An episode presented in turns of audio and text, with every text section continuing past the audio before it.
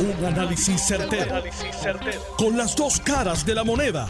Donde los que saben no tienen miedo a venir. tienen miedo a venir. Esto es el podcast de Análisis 630 con Enrique Quique Cruz.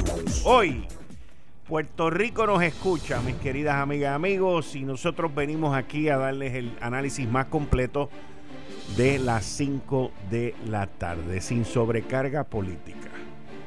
Vamos con los titulares de hoy.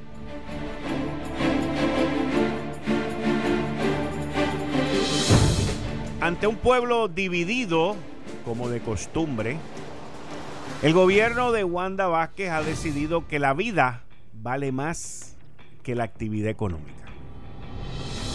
Hoy, en el primer día del lockout, del encerramiento, de la cuarentena, hay muchas dudas, hay mucha incertidumbre y hay mucho listo y mucha lista también. Porque hay muchos que no han obedecido y otros que han estirado el chicle a más no poder.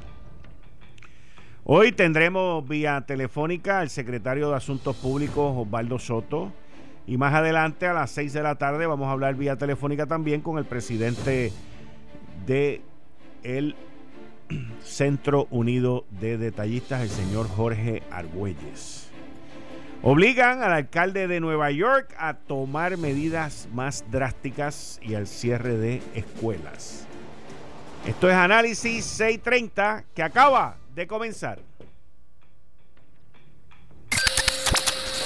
Son las 5 de la tarde en todo Puerto Rico. Puerto Rico. Hora de escuchar la evolución del análisis con el gabinete de expertos de mayor conocimiento en la radio puertorriqueña. Las fuentes más confiables. Fiscalización sin colores el Estado no puede pagar por la vagancia, el Estado no puede pagar por la ineficiencia, no puede pagar por la indecisión. Con las dos caras de la moneda, siempre en busca de soluciones. Es hora de escuchar a Enrique Quique Cruz en Análisis 630.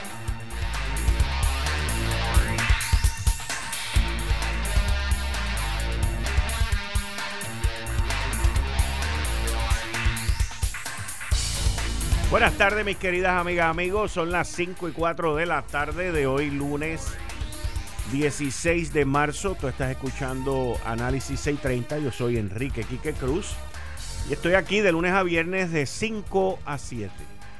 En línea telefónica tengo al secretario de Asuntos Públicos, Osvaldo Soto, que le voy a pedir que primero me dé unos minutos, dos minutitos, dos minutitos nada más para cubrir el primer análisis que tiene que ver el tema con el que él y yo vamos a hablar, pero quiero que todos sepan dónde es que yo estoy parado. Yo me he mantenido durante este fin de semana bastante callado eh, y mirando, observando, estudiando, leyendo, no solamente la orden ejecutiva, pero ustedes saben que yo desde principios de enero vengo, vengo cubriendo este tema, vengo hablando de este tema y vengo pidiéndole al gobierno de la gobernadora constitucional Wanda Vázquez que sea más agresiva con este tema.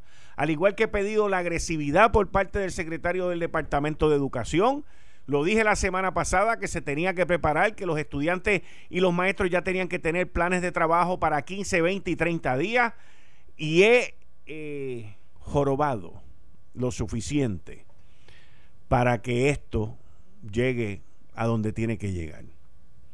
Critiqué critiqué y continúo criticando fuertemente lo laxo que se fue con el barco Costa Luminaria. Y todavía me asombro de personas que están ligadas a la industria de cruceros que este fin de semana entendían que debían de dejar a esos tres barcos atracar aquí y que los puertorriqueños se bajaran. Como todavía me sorprendo de la irresponsabilidad de muchos puertorriqueños en esta isla. Yo no sé si la foto de la placita del viernes era una foto verídica de ese día o no. Nadie la cuestionó, todo el mundo la tomó como buena, como si todo lo que apareciera en las redes sociales fuese 100% bueno. Pero la realidad es que nosotros puertorriqueños somos indisciplinados. La realidad es que nos gusta que nos hagan los trajes a la medida para después decir que nos aprietan o que nos quedan grandes. La realidad es que el puertorriqueño nunca va a estar satisfecho.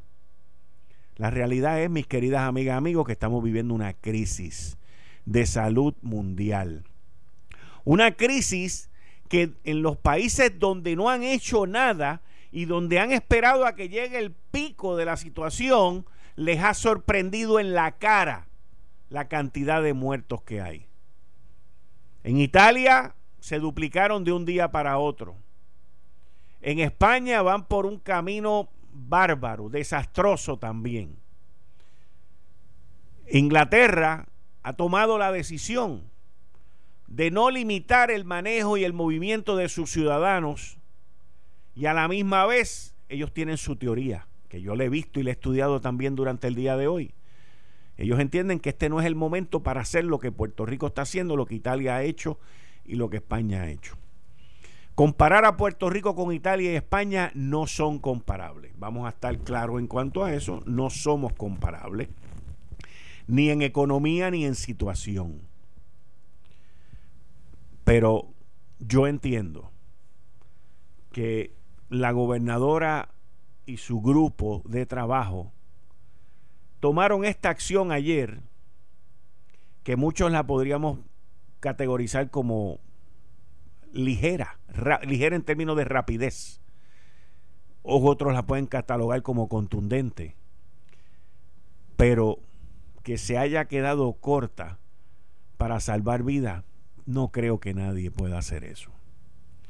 Nosotros, los ciudadanos comunes, no tenemos los números, no tenemos los datos, no tenemos la información que la gobernadora tiene para haber llegado a esto. Si ustedes me preguntan a mí, esta orden ejecutiva no es una orden ejecutiva de alguien que está corriendo en una primaria. Si lo quieren tomar desde el punto de vista político, yo no lo tomo desde el punto de vista político. Porque no es una orden simpática. ¿Por qué? En Puerto Rico no se ha muerto nadie todavía, que sepamos, que sepamos. En Puerto Rico tenemos una situación de que los, las pruebas, los exámenes para la gente no están abundantes, no están para el que los quiera tener. Y en Puerto Rico tenemos una situación que no sabemos quiénes están infectados. El gobierno nos podrá decir 15, 16, 17, 18, 19 y 20, pero por cada una de esas personas hay cerca de 100 o 200 personas que pueden haber sido infectadas. Por lo tanto, estamos bajo una incertidumbre enorme de qué es lo que está ocurriendo. Por lo tanto, por lo tanto, por lo tanto, les tengo que decir a ustedes que nosotros, la única opción que nos queda es dejarnos llevar por aquellos que tienen la información, que es la gobernadora Wanda Vázquez, la nueva secretaria de salud y su grupo de trabajo. Yo personalmente entiendo que los números eventualmente van a estar desastrosos para nosotros por las irresponsabilidades que se han cometido aquí, principalmente, principalmente con el barco Costa Luminaria. Durante el fin de semana leí un artículo de que en el barco Costa Luminaria se había muerto una persona por el coronavirus antes de atracar a Puerto Rico, el 28 o 29 de febrero. Y haber dejado desembarcar esa gente, pues fue un grave, eh, gravísimo error. Pero ahora tenemos que trabajar con lo que tenemos. Y en línea telefónica tengo a Osvaldo Soto, el secretario de Asuntos Públicos, pero también tengo en el estudio a Alex Delgado, así que le voy a dar la bienvenida a Osvaldo, pero quiero que escuche un sonido que tenemos aquí. Osvaldo, bienvenido a Análisis 630, muchas gracias por estar con nosotros aquí, mucha gente tiene muchas preguntas, bienvenido. Está punchado. Bienvenido. Saludos, Quique. Sí, saludos, Quique, y a todos los amigos de escuchas de Noti 1630. Un placer estar con ustedes. Gracias. Osvaldo, estoy aquí con el director eh, de programación de Noti 1, Alex Delgado. Saludos, licenciado. Un abrazo. Saludos, Alex. ¿Cómo estás? Saludos, igualmente. Muy bien. Ayer estuvimos aquí en cobertura especial junto al licenciado. Así es. Eh, sí, es que voy. Eh, la, la gobernadora hace no sé, hora y media aproximadamente, pues transmitieron una entrevista en el programa Lo sé todo de Guapa Televisión, en el cual ella hizo una seria advertencia eh, y prácticamente es que si la ciudadanía no, continúa en la calle, en las playas, yendo a correr, eh, eh, los negocios siguen abriendo, va a tener que tomar otras medidas. Vamos a escuchar lo que dijo la gobernadora, pues entonces quizás puedas ampliar con, el secretario de Asuntos Públicos. Si los ciudadanos no obedecen la orden, pues entonces tendremos que tomar medidas más drásticas como es eliminar excepciones de la orden de, ejecutiva, ya sean los alimentos, ya sean la gasolinera, y el que no tenga los suministros, pues va a sentir las consecuencias. Es, muy serio, ¿verdad? Lo, que está, esperemos que, no haya que llegar a ese punto. Yo, yo lo veo más como un, un, para dramatizar lo serio de, lo que está pasando. Eh, ahora, yo, yo lo que me pregunto es, antes de lanzar e, esa advertencia, ¿no es mejor hacer valer las penalidades de, la orden ejecutiva? Y ahí te dejo, Quique, con el secretario, que le envío un abrazo nuevamente. Igualmente para ti, Alex. Gracias. Osvaldo, buenas tardes. Eh, buenas tardes, Quique. Gracias por estar con nosotros aquí. Claro que sí. Eh, hay, la isla está dividida. Y yo entiendo que nosotros, y no es que lo esté replicando ni pidiendo, pero yo entiendo que la ciudadanía no tiene toda la información y no tiene todos, todos los datos. Tú no le puedes dar a la gente todos los datos y todo lo que está pasando. Pero hay mucha incertidumbre. Eh, la orden ejecutiva, yo personalmente entiendo que es lo correcto ante la situación que nos viene para encima y que estamos viviendo en este momento. Más adelante puede ser peor. Pero, pero, una orden ejecutiva sin que se el enforcement, o sea, sin que se penalice y sin que se lleve a cabo, pues es una es un papel ahí. Yo todavía recuerdo cuando el renunciante Ricardo Rosselló eh, dio un toque de queda después de María y aquello los primeros dos días la gente le cogió miedo y después de ahí para abajo todo el mundo siguió por la calle para arriba y para abajo. ¿Qué, a, dónde vamos a llegar con esto ante la amenaza que acaba de dar la gobernadora Wanda Vázquez en lo sé todo, de que esto puede cerrar la pluma mucho más drásticamente, mucho más fuerte. Pero ¿a dónde vamos a llegar con esto en términos de la implementación, de la multa, del arresto? Sí, mira, que eh, gracias por la oportunidad de estar contigo y con toda tu audiencia esta tarde. Eh, esas expresiones, ¿verdad?, las que Alex y, tú bien hacen referencias de la gobernadora. Eh, es así, el pueblo, lamentablemente hay muchos sectores que no han hecho, ha hecho caso omiso de la orden ejecutiva, la gobernadora realmente no está haciendo una amenaza, lo que está indicando es eh, expresando de algún modo su preocupación, eh, aunque, eh, como bien tú dices, esta tarde y noche vamos a comenzar a enforzar estas directrices tanto con agencias estatales como federales que se han unido al esfuerzo de que el gobierno de Puerto Rico mantenga el toque de queda que se ha establecido por el gobierno de Puerto Rico. Si la gente eventualmente no, no cumple, eh, siguen las situaciones en las playas, se sigue multando a la gente, se siguen deteniendo personas o llevando ante jueces, pues obviamente no descartamos tomar medidas adicionales eh, para proteger, Quique, al pueblo de Puerto Rico, que en cierto modo esa es la intención principal de este toque de queda y esta restricción. Yo le compartía hoy a los periodistas y a los medios una frase súper interesante y la que acojo. Es que mira, aquí que, si el gobierno se ha de equivocar, yo prefiero que sea porque sobre, sobre reacciona o, o que sea a que esté complaciendo a la gente eh, con excepciones con la orden ejecutiva, porque equivocarse no cuesta vida, pero complacer a la gente sí. Ok, ahora, ha habido gente, por ejemplo, que ha leído la orden ejecutiva y dice que se pueden los centros de llamada, los centros de llamada que pueden estar abiertos. Pero yo entiendo que el interés de la orden ejecutiva es que los centros de llamada de los planes médicos, de la ayuda, que todo tiene que ver con esto, igual que la cadena de distribución de alimentos, la cadena de distribución de combustible, pero centros de llamada para cobrar por alquileres de muebles o venta de muebles. ¿Dónde, está eso en la orden ejecutiva? No, no, no lo especifica, especifica solamente centros de llamadas o call center. por, e, eso, por eso es que traigo la pregunta, porque hay centros de llamadas que se dedican a y que tienen que ver con la situación que está viviendo en Puerto Rico ahora mismo, pero hay centros de llamadas que me ha llegado información a mí que no tienen nada que ver con esto, tienen que ver con alquiler de muebles, con venta de, de suscripciones y otro tipo de cosas. O sea, que, que hay, hay, hay cosas y hay cosas. La pregunta es, ¿hasta dónde se va a estirar el chicle con esto?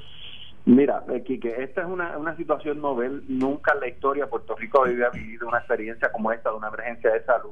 Eh, y claro que van a haber dudas, claro que van a haber cuestionamientos y, nosotros en los funcionarios públicos hemos estado, ¿verdad?, explicando y aclarando cualquier duda que exista sobre la orden ejecutiva. Eh, ciertamente hay unas excepciones de personas que pueden ir a, trabajar, ¿verdad?, que no le aplica el proceso del toque de queda. y como bien tú señalas, ahí están los call centers eh, pero también están las personas que trabajan en los puertos, los aeropuertos, eh, funcionarios de seguridad que trabajan eh, a nivel estatal, federal o privado, también los hospitales, farmacias, farmacéuticas, también incluye aquellos lugares que, que hacen fabricación o, algún tipo de manufactura para el Departamento de la Defensa de los Estados Unidos, también eso está cobijado ahí. así es que eh, eh, la orden obviamente no es tácita, no es específica, porque si no eh, tendría verdad una, una, una diversidad de páginas. Ciertamente es una guía en que nosotros hemos ido especificando qué lugares le aplica y qué lugares no le aplica. Pero el llamado principal es que la gente tiene que quedarse en su casa y tiene que evitar salir de su casa porque, como bien tú explicabas al principio del programa, por ejemplo, en Italia ayer murieron en un día, aquí que 300 personas. Sí, lo sé. Eh, obviamente, si nosotros contenemos el virus, eh, que ya tenemos cinco casos reportados, hay cuatro pendientes nuevos eh, y nueve que han resultado negativos, gracias a Dios, pero tenemos cinco positivos y cuatro pendientes. Si contenemos el virus y logramos que todas las medidas que hemos estado implementando eh, se ejecuten, yo te aseguro que el número de casos va a ser mínimo en Puerto Rico. ¿Cuán apremiante, cuán grave hoy es la situación? Y no te estoy pidiendo que me des detalles, pero tiene que ser grave y apremiante para que nos digan que quédense en sus casas. O sea, e, esto, esto no es algo que sale por tener cinco casos o nueve casos positivos. Mm, no, no, no, no, no, claro que no. Estas son medidas que la gobernadora ha tomado escuchando a expertos en este tema, a diversos sectores. ella ha estado reunida durante todo el fin de semana hasta largas horas de la noche con diferentes entidades, organismos, eh, ¿verdad? Para, para llegar a esta conclusión. Así es que esto es un proceso de un análisis eh, eh, de recomendaciones que nos ha hecho el propio CDC en Atlanta eh, y, y los funcionarios expertos en este tema. ¿no? no se están tomando estas medidas por ninguna otra razón que no sea salvaguardar las vidas de nuestros hermanos y hermanas puertorriqueñas. Si yo sé que yo puedo contagiarme, eh, yo sería irresponsable ir a casa de mi mamá, eh, que es una persona, un adulto mayor, y provocar en ella el que pueda contagiarse a su vez, porque realmente ahora mismo ellos son los más vulnerables. ¿Esas vidas están en peligro? Los adultos mayores. Sí.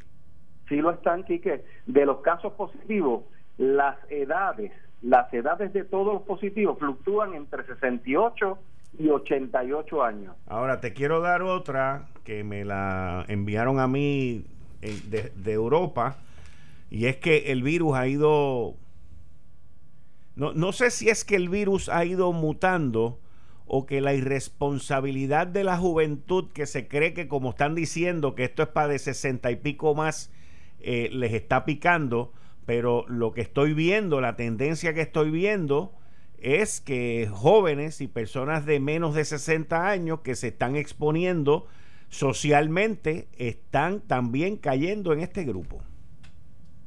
Mira, que para darte de manera específica y no, no, ¿verdad? No, no especular. Uno de los casos que tenemos aquí en Puerto Rico es una fémina de 39 años. Eso mismo, ok. Tengo otro caso que es un varón de 40 años. Exacto. Residente en Bayamón. Exacto. Eh, te lo expongo ante tu planteamiento porque obviamente estamos viendo una estadística de que ya no necesariamente son exclusivamente los adultos mayores, que son los más vulnerables. Porque no, no, vulnerabilidad es una cosa, pero exposición es otra.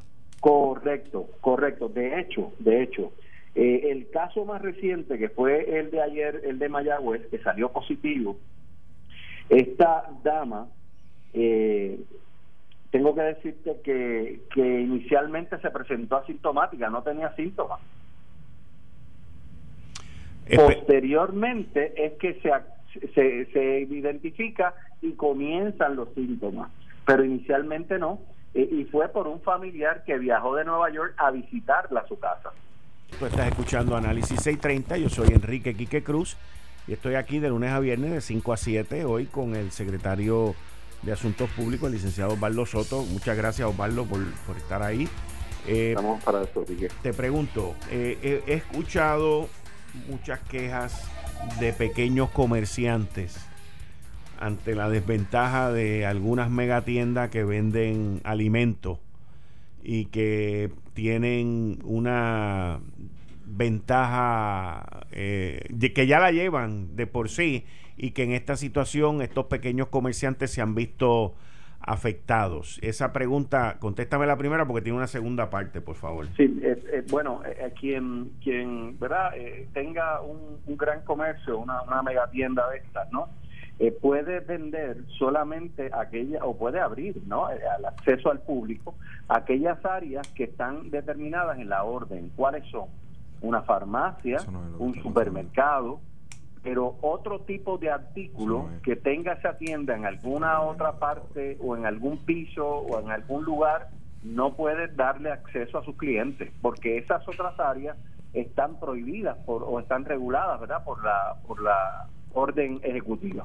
La información que a mí me llegó inclusive a las 6 de la tarde voy a hablar por teléfono con Jorge Argüelles que es el presidente del Centro Unido de Detallistas es que están bebiendo goma, eh, perdón, vendiendo goma, este, están vendiendo de todo. Y, y Dani Hernández, que está conmigo aquí los lunes, me dice que él en Mayagüez vio venta de televisores, venta de electrónicos eh, y todo ese tipo de cosas que el pequeño comerciante que también está envuelto en eso se ve completamente desventajado.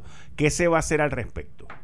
Mira, eh, nos gustaría, ¿verdad? Y, y saludos para Dani todos los amigos que están contigo en el panel, que, que por favor nos envíen la información. Yo te la hago llegar. Me gustaría que, que las personas reporten a el siguiente correo electrónico, gobernadora arroba fortaleza.pr.gov. Repito, gobernadora at fortaleza.pr.gov.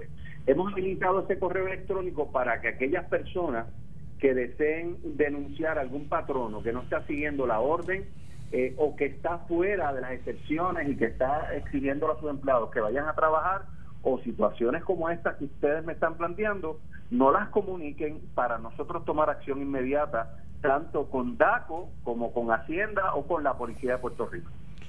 En los Estados Unidos eh, se negoció una, un paquete, un proyecto de ayudas que va guiado principalmente hacia las empresas, pero aquellos que tienen menos de 50 empleados pueden solicitar un waiver, pueden solicitar el que se les obvie esa, esa parte en donde se van a pagar días por enfermedad y otra serie de cosas, porque el impacto que hay en esto, no solamente en Nueva York, no solamente alrededor del mundo, es al, lo que se conoce a la persona que vive de cheque en cheque. Correcto. Porque ese es el que está de verdad recibiendo el bimbazo hoy. ¿Por qué? Porque le han dicho, mira, quédate en tu casa, eh, vas a estar vivo, las probabilidades son de que estés vivo y pelado. ¿Qué, ¿Qué se está trabajando? ¿Qué se está mirando en términos de de, de, de, la ayuda a esta gente, porque por otro lado, como ocurre siempre, y no tengo nada con los empleados del gobierno y con los empleados públicos, a los empleados públicos o los empleados públicos le van a pagar y van a cobrar, pero los del sector privado no. Sí, y entonces, ¿qué, se, ¿se ha visto algo? ¿Se está mirando algo? ¿O se está esperando a que el Congreso y el presidente de los Estados Unidos hagan algo al respecto? No, mira, eh, sí, en efecto, ya nosotros comenzamos a mirar eh, opciones y alternativas. Eh, sin embargo, le estamos recomendando a todos los patronos, ¿verdad? O comerciantes que vean o que tengan evidentemente una pérdida económica durante este cierre hasta el 30 de marzo, que vayan documentando cada uno de, de los verdad de las pérdidas que puedan tener en este periodo para que una vez el gobierno federal como suele ocurrir en estas emergencias active eh, verdad las ayudas que se han activado para otros procesos eh, puedan se pueda tramitar de manera expedita cada una de estas ayudas asimismo a los empleados de estos patronos que van a quedar cesantes por este periodo de tiempo pueden solicitar el, desempleo en línea a través de, la página del Departamento del Trabajo. No obstante, también bajo estas eh, definiciones federales vienen ayudas eh, eventualmente para estos empleados. Así que eh, son, son tres áreas distintas que estamos observando y que estamos recabando de que los patronos vayan documentando para cuando eso ocurra pues, podamos ser ágiles con ellos. Yo te tengo que decir que durante, tú no estabas en esto, pero durante el huracán María, que mucha gente también quedó desempleada por, por lo que ocurrió después del huracán, de que no había luz y estaba hecho, la, isla estaba hecho un desastre. Yo sé de mucha gente que me llamaron y me mostraron que hicieron todos los papeles, hicieron todo con desempleo y desempleo les mandó una carta diciendo que usted no, no cualifica.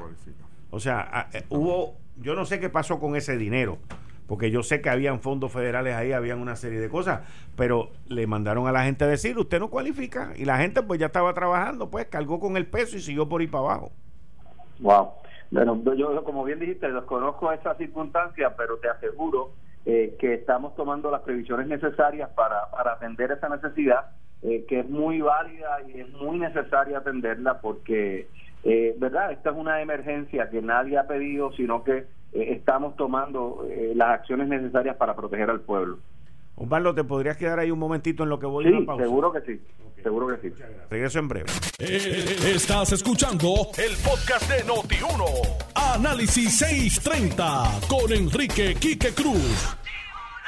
Y estoy aquí de lunes a viernes de 5 a 7 con el secretario de Asuntos Públicos, el licenciado Osvaldo Soto. Osvaldo, tengo varios ejemplos aquí de gente que me ha escrito. Ok. Quique, en el aeropuerto un gran sector de los empleados son por hora. O sea, son empleados que trabajan por hora, no son de gerencia, que no tienen plan médico. Una de las preocupaciones viene con la banca, que no han mencionado ningún tipo de iniciativa. Son empleados esenciales haciendo un gran trabajo para Puerto Rico. Me refiero mayormente a los empleados que se conocen como FBO, que son los empleados que trabajan para una empresa que no es de las líneas aéreas, pero le da servicio a esas líneas aéreas. Eh, y, esto, a pesar de que hoy, hoy estamos en esta situación, en el futuro vamos a necesitar de esos vuelos. Delta Airlines anunció la semana pasada la reducción más grande en la historia, sobre 40% de sus vuelos. Y definitivamente que los demás van a seguir así. Nosotros al ser una isla somos muchísimo más vulnerables que cualquier otro destino en los Estados Unidos y es una industria que aquí hay que mirarla. En el 2001 se tomaron una serie de iniciativas y se hicieron una serie de, de, cambios en cómo se manejaba esa industria aquí para evitar la avalancha de cancelaciones de los vuelos. Y aquí eh, la situación, eh, eh, yo, yo te digo, o sea, esto es, esto es una buena y una mala. La gente de, de que están en salario en el aeropuerto, en los pequeños comercios y en la calle, son los que están cogiendo el cantazo grande a cambio de vivir. Que ese es, por eso que te digo, es una buena y una mala, pero entiendo, en mi opinión, que tenemos que, que ir planificando una vez salgamos de esto, en cómo vamos a lidiar con esa extrema pobreza que hemos puesto mucha gente en el camino. Sin duda.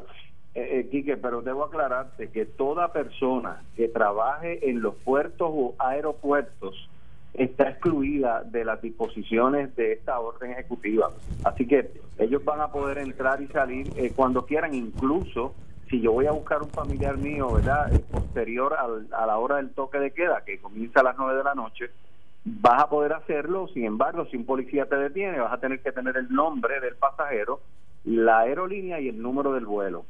No, en, en esa en esa parte, en esa parte estamos claros. Yo lo básicamente lo que te estoy eh, informando es cuando venga la avalancha de cancelaciones eh, de estas personas que no solamente se han quedado dos, tres, cuatro semanas sin cobrar, muchos de ellos, pero también se van a quedar sin trabajo porque ellos trabajan mientras hayan vuelos. Yo te garantizo hoy, yo te garantizo hoy, 16 de marzo, hoy te garantizo que cuando esto comience a, la normalidad, que nadie sabe cuándo es, el aeropuerto Luis Muñoz Marín con mucha probabilidad vea una reducción de entre un 35 y un 50% de los vuelos si el gobierno es proactivo en hacer lo que, lo que debería de hacer en conjunto con las líneas aéreas y los que operan el aeropuerto, que es Aerostar, pueden minimizar ese impacto. Pero hoy yo te digo, hoy, sin hacer nada, que cuando, es, cuando la rueda se vuelva a mover,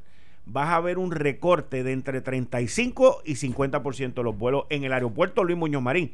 Y ya no te estoy hablando de los empleados que le dan servicio a las líneas aéreas, te estoy hablando de cierre de comercio, te estoy hablando de, de todo, porque eso es una ciudad. El aeropuerto es como si fuera un pueblo, es una ciudad completa que vive 24/7 y que se va a ver duramente impactada con esas cancelaciones. Hoy, por ejemplo, las líneas aéreas están pidiendo 50 mil millones de pesos en un bailout. Y lo que están pidiendo y lo que están pidiendo son préstamos sin intereses. Eh, o sea, de, lo que estamos hablando es de algo que yo entiendo, yo entiendo que, que hay un equipo ahora mismo que está trabajando en cómo contener esta situación, fantástico, cómo procesar la situación, fantástico, y cómo lidiar con la situación, fantástico, pero debe haber gente también que esté mirando, ok, cuando terminemos con esto, los que quedemos vivos, cómo es que vamos a poner la gente a trabajar y cómo es que vamos a bregar con esto ante un panorama completamente distinto, porque ese es mi punto. Va a ser distinto. Mira, aquí hasta los choferes de Uber van a perder trabajo. O sea, para, que lleguemos al, punto del impacto de esto, porque, eh, eh, y es algo que tenemos que mirar, porque igual que te lo planteo de una manera catastrófica, te digo que hay soluciones. Hay, soluciones y hay cosas que se han hecho. ahora, dime, reacciona porque te tengo otra pregunta. No, no, que, en este tema eh, tengo que reconocer que tú tienes un expertise extraordinario y lo respeto mucho porque he escuchado tu análisis eh, reiteradamente, ¿verdad? Eh, así que tus sugerencias son bienvenidas aquí, que como te había mencionado, la gobernadora ha hecho un esfuerzo por escuchar a todos los sectores y yo creo que tus recomendaciones a futuro, ¿verdad? Son, son importantes para nosotros también. Mira, una eh, me están escribiendo gente del aeropuerto, yo conozco allí hasta el que limpia bota, que es mi pana y es tremendo tipo también, este Chuchain, pero, y es el tipo que mejor brilla los zapatos, by the way. Este, pero pero me, me, dicen, por ejemplo, las tiendas duty free eh, que están allí en el aeropuerto tienen que, tienen que estar cerradas. Ahí ya tú tienes un montón de de situaciones. Pero te voy a hacer una pregunta. Sí. ¿Cuándo vamos a poder, o si la meta es en algún momento, que Puerto Rico llegue a estar como estuvo o como está todavía Corea del Sur? Atacando. Corea del Sur logró contener esa curva que iba hacia arriba porque no solamente lo, la, contuvo, o sea, aguantó esa curva subiendo, pero también llevó a cabo pruebas masivamente ¿Cuándo nosotros vamos a poder hacer eso? Bueno, eh, eh, precisamente estas medidas son para eso, que para contener esa, esa curva que tú bien señalas y que los expertos nos han mostrado eh, que se pudiera contener en este periodo de 14 días.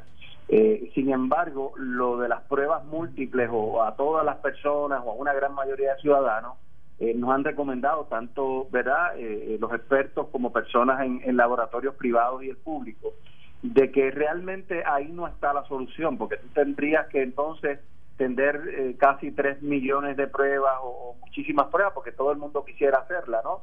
Aunque no tengan ningún síntoma. Eh, eh, y eso, pues, obviamente entraría en un gasto o una inversión mucho mayor de la, de la que se espera. simplemente nos estamos enfocando en aquellos que comiencen a sentir los síntomas, que se comuniquen con nosotros al 999-6202 en esa línea, eh, ese es un personal eh, de profesionales de la salud que van a encaminar a la persona para que entonces pueda ir a una sala de hospital o una oficina médica y entonces ordenarse de hacer la prueba. Pero no quisiéramos ¿verdad? estar haciéndole pruebas a todo el mundo porque también esto provocaría aquí que, que eh, estaríamos llevando personas que no tienen nada, que están sanas a relacionarse con posibles casos que sean positivos. En el caso de Corea del Sur, eh, a pesar de que las pruebas son masivas, el bicarro y todo este tipo de cosas, como se ha visto en Alemania y en otros lugares, eh, no es a todo el mundo, solamente con orden médica, que es lo que el, caso que tenemos aquí. Pero, yo, pero, yo, pero yo he visto que desde un principio, eh, y perdón el uso de la palabra que voy a utilizar, pero he visto al Departamento de Salud de Puerto Rico estreñido con el uso de las pruebas. O sea, como si le quedaran, como si le hubiesen dado 100 pruebas y, las tengo que usar cuando es, porque de lo contrario, si tengo duda, no lo voy a utilizar. Y, y, te quiero utilizar el caso del doctor Fernando Cabanilla, o sea, que, que, a la larga dio positivo. Pero el, el punto es el, la macetería con, con, con, las pruebas. ¿Qué es? Que están bien limitadas para, para todo el mundo. Vamos, porque no, tampoco voy a ser ni racista ni, ni convencionista, pero yo, yo ¿verdad? respeto tu apreciación eh, y en cierto modo ¿verdad? comprendo comprendo la, lo que me expresas, pero desde el sábado pasado eh, ya, gracias a Dios, estamos haciendo las pruebas aquí localmente en San Juan. Eh, y eso pues ha acelerado muchísimo el proceso. También hemos, hemos flexibilizado ¿verdad? el proceso para hacer las pruebas conforme a las recomendaciones del CDC. Así es que sí se están haciendo continuamente. Eh, hay casos que nos llegan, eh, eh, ya como te mencioné, hay cuatro pendientes aquí que hoy mismo se supone que sepamos ya el resultado. y, obviamente esto va a ir fluyendo de manera más rápida a medida que surjan personas o casos que tengan los tres síntomas, que es fiebre, tos seca y dificultad para respirar. Pero ciertamente desde el sábado pasado esto ha tomado un giro totalmente distinto y mucho más acelerado. Osvaldo, muchas gracias. A ti, Quique, y a todos los amigos que te escuchas por el espacio. Muchas gracias, muchas gracias por estar con nosotros aquí. Seguimos siempre a tus órdenes. Muchas gracias. Igualmente. Bien. Ahí ustedes escucharon al secretario de Asuntos Públicos, Osvaldo Soto. Teníamos una serie de preguntas. El pueblo de Puerto Rico todavía tiene muchísimas preguntas. Le quiero dar la bienvenida a Dani Hernández y a Héctor El Marrón. Iba a decir Soto, el, Héctor El Marrón Torres. Saludos, Kike, Héctor, y buenas tardes a todos los amigos que, nos escuchan. Saludos, saludos a todos. Vengo de Mayagüez y vengo fijándome en los comercios. Las casetas de los peajes están cerradas. Las casetas están cerradas. Este, los servicarros están explotados por todas partes. Los servicarros sí están explotados. Están explotados por todas partes. Y de lo de las farmacias también. En las farmacias están este, bastante atestadas. Eh, me parece que los supermercados han tomado buenas previsiones desde Mayagüez, Aguadilla. He visto y he hablado con algunos dueños de supermercados pequeños que conozco y, eh, y, están limitando la cantidad de gente que está a la misma vez dentro del supermercado. Los ubican afuera, les piden que tengan espacio entre ellos. Cosa que no he visto en las megatiendas, en las tiendas por departamento. No he visto esa previsión. Me parece que se están, en los bancos también están tomando eh, las previsiones, sí. Este, pero me parece que estas tiendas y, estos clubes de, membresía eh, están este, aprovechando la situación, no están tomando medidas. Me parece abusivo la cantidad de empleados que tienen allí. Me parece irresponsable el que estén abriendo y anunciando sus horarios hasta las 9 de la noche, cuando el toque de queda eh, eh, completo empieza a las 9 de la noche que tú tendrías empleados. Estas, estas megatiendas no operan este, con menos de 25 o 30 empleados. Su operación requiere una empleomanía eh, eh, grande. Y muchos de ellos cuando están reabasteciendo en todo momento también. Si tú te pones a mirar eso y te dice que a las 9 cierran la tienda, significa que tú tienes gente después de la hora del toque de queda en la calle porque su patrón lo está obligando a trabajar hasta las 9. Y yo creo que hay que llamar la atención sobre eso me parece que deben ser responsables a motu propio y limitar sus ventas a los productos de comida y sus farmacias. Me parece totalmente injusto que los pequeños comerciantes tengan que estar cerrados y que estas megatiendas estén vendiendo televisores y estén vendiendo artículos de ferretería, este, haciéndose de la vista larga con esto, sobre todo porque están obligando a sus empleados a exponerse allí y no están tomando previsiones. No estoy hablando de algo que me hayan dicho, estoy hablando de algo que vi hoy durante el día. Tengo el secretario de Hacienda en línea. Buenas tardes, secretario Francisco Pared. Bienvenido a Análisis 630. Muy buenas. Y gracias por la oportunidad. Secretario, eh, ¿qué, ha, ¿qué, ha, ocurrido? Se dio un cambio de fecha para entregar las planillas del al 15 de mayo. cómo, digo, al 15 de mayo, cómo afecta esta orden ejecutiva de ayer esos planes que hay. Eh, pues mira, aquí que han habido varios desarrollos en las últimas horas dentro del Departamento de Hacienda, temperándonos a, a la política pública establecida en la orden ejecutiva. Eh, número uno, como bien señala, pues antes de la emisión de esa orden ejecutiva, pues ya se habían pospuesto la fecha de vencimiento de la planilla de contribución sobre ingresos de individuos y corporaciones, en cuyo caso la misma va a vencer el 15 de mayo en vez del 15 de abril. Eh, habiendo dicho eso, habían unas transacciones que se hacían a través de Suri que iban a vencer durante el periodo cubierto por la orden ejecutiva. El Departamento de Hacienda acaba de publicar unas horas atrás una determinación administrativa posponiendo la fecha de vencimiento al, a la misma fecha para el siguiente mes. Es decir, que si algo que vencía, eh, por ejemplo, la planilla de IU, que vencía ahora el 20 de marzo, correspondiente al periodo de febrero, ahora esta queda pospuesta hasta el 20 de, de abril. Y así con el sinnúmero de transacciones que, que pudieron haber vencido durante los 14 días cubiertos por la, por la orden ejecutiva.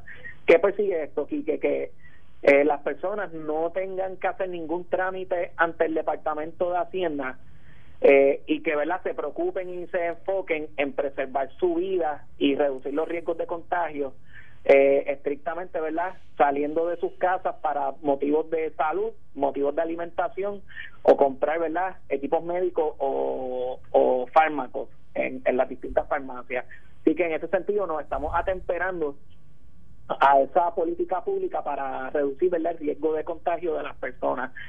Otro asunto importante aquí que es que suspendimos los débitos de planes de pago para los meses de marzo y abril.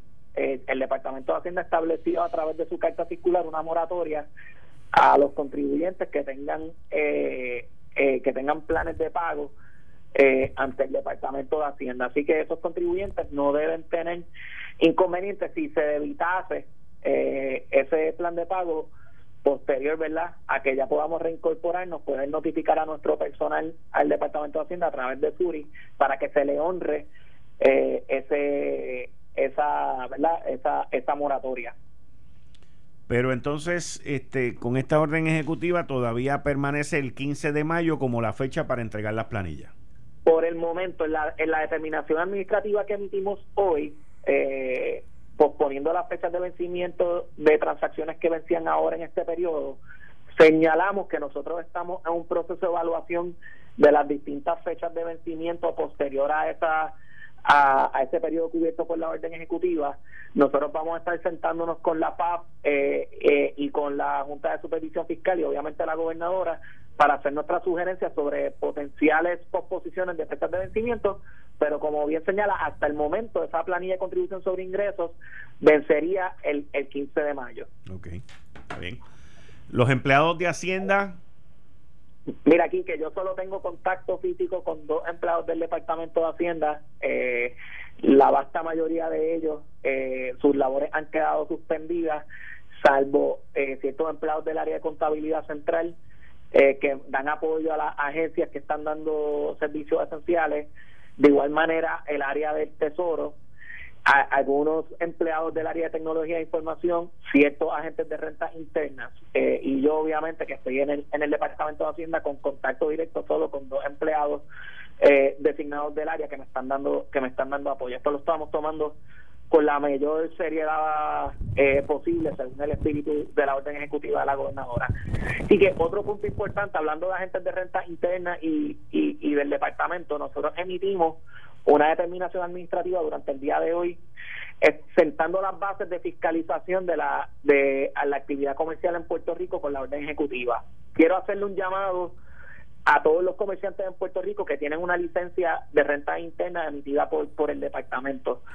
Si usted incumple eh, cualquier disposición de la orden ejecutiva eh, y tiene una licencia de renta interna, sepa que su licencia podrá ser suspendida por al menos seis meses e incluso puede ser revocada. Voy a dar un ejemplo. Un restaurante que esté vendiendo eh, alimentos a personas para consumo en la localidad, en vez de ser un, take, un takeout o para llevar, ¿verdad? En, en, en buen español. Eh, si nosotros detectamos a través de Suriconfidencias que tenemos eh, gente privada ayudándonos a hacer la fiscalización a través de nuestra plataforma de suriconfidencia o a través de la del patrullaje que van a hacer nuestros agentes de renta interna detectamos que se está incumpliendo con esa determinación administrativa, con esa orden ejecutiva y esa ese restaurante tiene una licencia de renta interna, ya sea de bebida alcohólica, sépase que a través de Suri vamos a notificar a ese contribuyente nuestra intención de suspensión, le vamos a dar 24 horas para su derecho a ser oído y le vamos a suspender a través de Suri esa, esa licencia de renta interna por al menos seis meses. Eh, de igual manera, esto aplica para la licencia de acarreo marítimo y de acarreo eh, terrestre también aplica para eh, personas que tienen licencia eh, para la venta de productos del tabaco, alcohol, espectáculos públicos, eh, cubierta por la ley de, de, promotores de espectáculos públicos eh, y entre otras tantas licencias que emite el Departamento de Hacienda. Así que esto es un asunto serio. Nosotros ya tenemos un grupo de agentes de rentas internas que va a estar, obviamente, ¿verdad? Siendo cuidadosos para ellos tampoco eh, exponerse demasiado en cuanto a su salud, haciendo el patrullaje correspondiente eh, alrededor de la isla, levantando la inteligencia, notificando un task force que tenemos dentro del Departamento de Hacienda para que estas personas se comuniquen por teléfono con los comerciantes que están violando las disposiciones del orden ejecutiva, para que accedan a Suri, vean nuestra intención de suspensión, eh, traigan sus planteamientos durante un periodo de 24 horas y reciban la determinación del Departamento de Hacienda sobre si se va a suspender la, licencia y en, y en verdad en concluir en la afirmativa va a ser por un periodo no menor de seis meses. Esto es un asunto bien serio, Quique. Yo fui a una panadería esta mañana porque pasaba por allí, por la Valdoriotti de Castro, y, y ellos estaban, no dejaban entrar a nadie al salón y había un empleado afuera, o sea, en la parte de adentro tomando una orden, iban, buscaban la orden, se la entregaban a la persona y se iban. Esa es la manera correcta. esa, esa manera eh, eh, es aceptada. Este, lo importante es que esas personas no se estén congregando en su establecimiento para comer. Eh, así que ese contribuyente que estaba llevando a cabo esa función la estaba haciendo y era consona con la orden ejecutiva. Y eso es precisamente lo que se persigue, se tomen medidas dramáticas para prevenir el, riesgo de contagio. Esto es un asunto de nada me sirve que tener un andamiaje contributivo impositivo funcionando y tener un sistema implementado recientemente de 45 millones de dólares llamado Suri si no tengo contribuyentes saludables. Eh, y ese es el espíritu de la orden ejecutiva. Eh, obviamente, por los próximos 15 días, la preocupación de las personas en Puerto Rico no debe ser cumplir con los trámites eh, que tenían, ¿verdad?, correspondientes con el Departamento de Hacienda, sino preservar su vida, preservar la vida de sus seres cercanos reducir el riesgo de contagio y posterior va a haber tiempo para recaudar los impuestos y para cumplir con el Departamento de Hacienda. Hoy se cumple con el Departamento de Hacienda los comerciantes que respeten la orden ejecutiva y eh, las personas que se queden en su casa. Si están aburridos en su casa y tienen acceso a una computadora y quieren radicar su planilla, sepan contribuyentes que los eh, proveedores de, de, de planilla online y Suri están disponibles, pueden hacer esa planilla si muestra un reintegro, nosotros estamos ah, llevando a cabo procesos automáticos sin que envuelva ¿verdad? el contacto físico de personas para poder procesar esas planillas a la, brevedad posible y poder pagar los reintegros eh, a la mayor brevedad. Ese es nuestro compromiso con, el, con, con las personas. Próximamente van a haber un anuncio del Departamento de Hacienda anunciando decenas de millones de dólares en reintegro utilizando este mecanismo eh, que hemos implementado durante, durante el fin de semana. Así que nuestro compromiso es cumplir con los contribuyentes. Queremos que los contribuyentes cumplan con nosotros. Por eso hemos pospuesto las fechas de vencimiento para que no violen la orden ejecutiva. Y posteriormente, a mí no me cabe la menor duda que se, va, se revisitará eh, estas fechas de vencimiento de, asuntos que queden, ¿verdad?, colindantes con el periodo cubierto por la orden ejecutiva, si queremos hacerlo de una manera integrada y coordinada y vamos a estar en conversaciones con la FAP y la Junta de Supervisión Fiscal para presentarle a la gobernadora las distintas alternativas y una vez tengamos la autorización nos estaremos expresando esos efectos. Muchas gracias, secretario. Cualquier cosa estamos aquí a sus Gracias por la oportunidad, importantísimo. Muchísimas gracias por el foro. Muchas gracias. ustedes escucharon al secretario de Hacienda, Francisco Pared. Esto fue el, podcast de Notiuno. Análisis 630 con Enrique Quique Cruz. Dale play a tu podcast favorito a través de Apple Podcasts, Spotify, Google Podcasts, Stitcher y notiuno.com.